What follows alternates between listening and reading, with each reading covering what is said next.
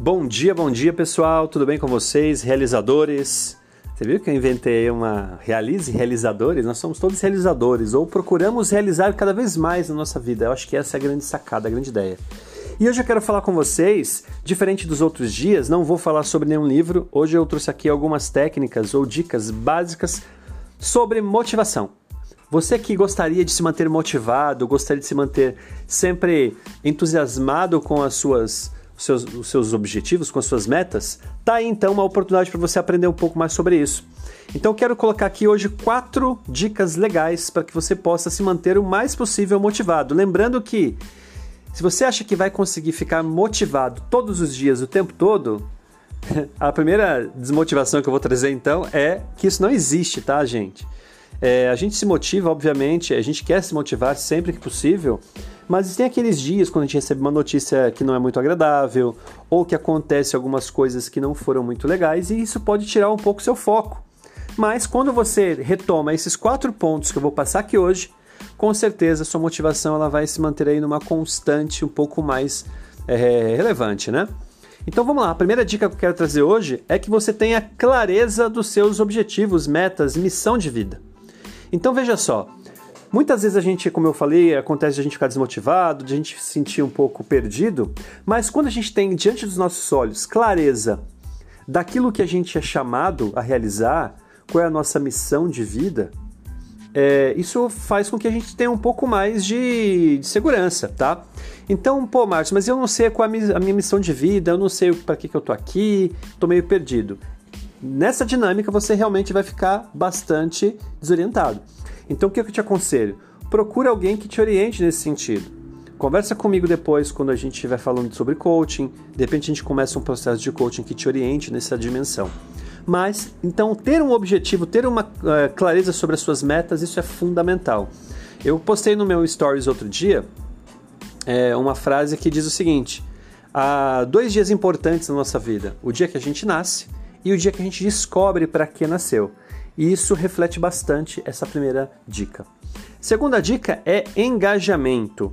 A gente precisa encontrar aí uma curva bem interessante entre a coluna do desafio que a gente está enfrentando e aquela competência que a gente tem. Muitas vezes, quando você vai fazer alguma coisa em que você não tem habilidade para aquilo, não tem as competências necessárias, você vai se desmotivar. Ou muitas vezes você tem habilidade e o desafio é baixo, o desafio é pequeno para você. Você precisa de coisas mais desafiadoras. E aí sim você se sente motivado. Quando você tem pouco desafio ou pouco a competência, isso vai deixar a sua curva de realização bastante comprometida.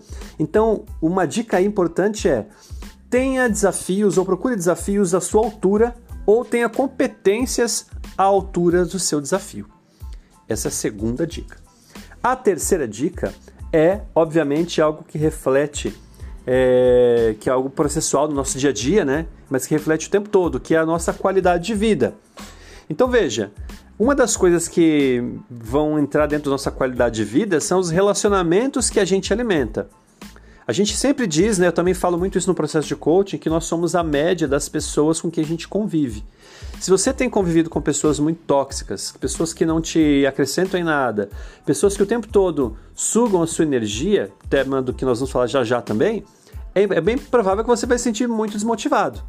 Então, uma dica dessa de qualidade de vida é que você procure se, se, se, se como é que eu posso dizer isso?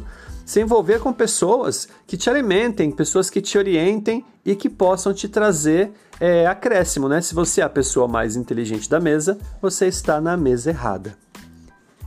Dica número 4, agora sim, diretamente sobre energia, né? Que a gente pode alimentar durante os nossos dias, literalmente. Se você não tem uma boa alimentação, se você não tem se, é, se alimentado com comidas saudáveis, é muito provável que o seu organismo não vai atender as expectativas necessárias. Se você, por exemplo, não pratica exercício nenhum, você é uma pessoa mais sedentária, também o seu corpo vai ficar em uma zona de conforto, ou até diria, né, de desconforto, porque ninguém fica confortável com o corpo é, fora do, de, uma, de uma certa qualidade, né? Então eu diria para você, comece a praticar exercícios. Comece com uma caminhada, comece com, é, enfim, uma corrida leve. É, nesse tempo de quarentena é bem complicado isso, né? Mas eu, por exemplo, às vezes eu saio à noite quando tá, a rua tá mais vazia e faço umas corridinhas que me ajudam bastante. Agora eu comecei a fazer novamente, retomar isso, né? Porque eu estava sentindo muita falta. Mas algo que todos podemos fazer é, na medida do possível, nos alimentar melhor, tá? Então tá aí quatro dicas importantes para você ter mais motivação. Clareza dos seus propósitos e objetivos, engajamento, relacionamento com pessoas é, que, que te fazem bem. Falei do engajamento, mas na verdade o engajamento seria o equilíbrio entre o desafio e a competência. E por último, a energia, né?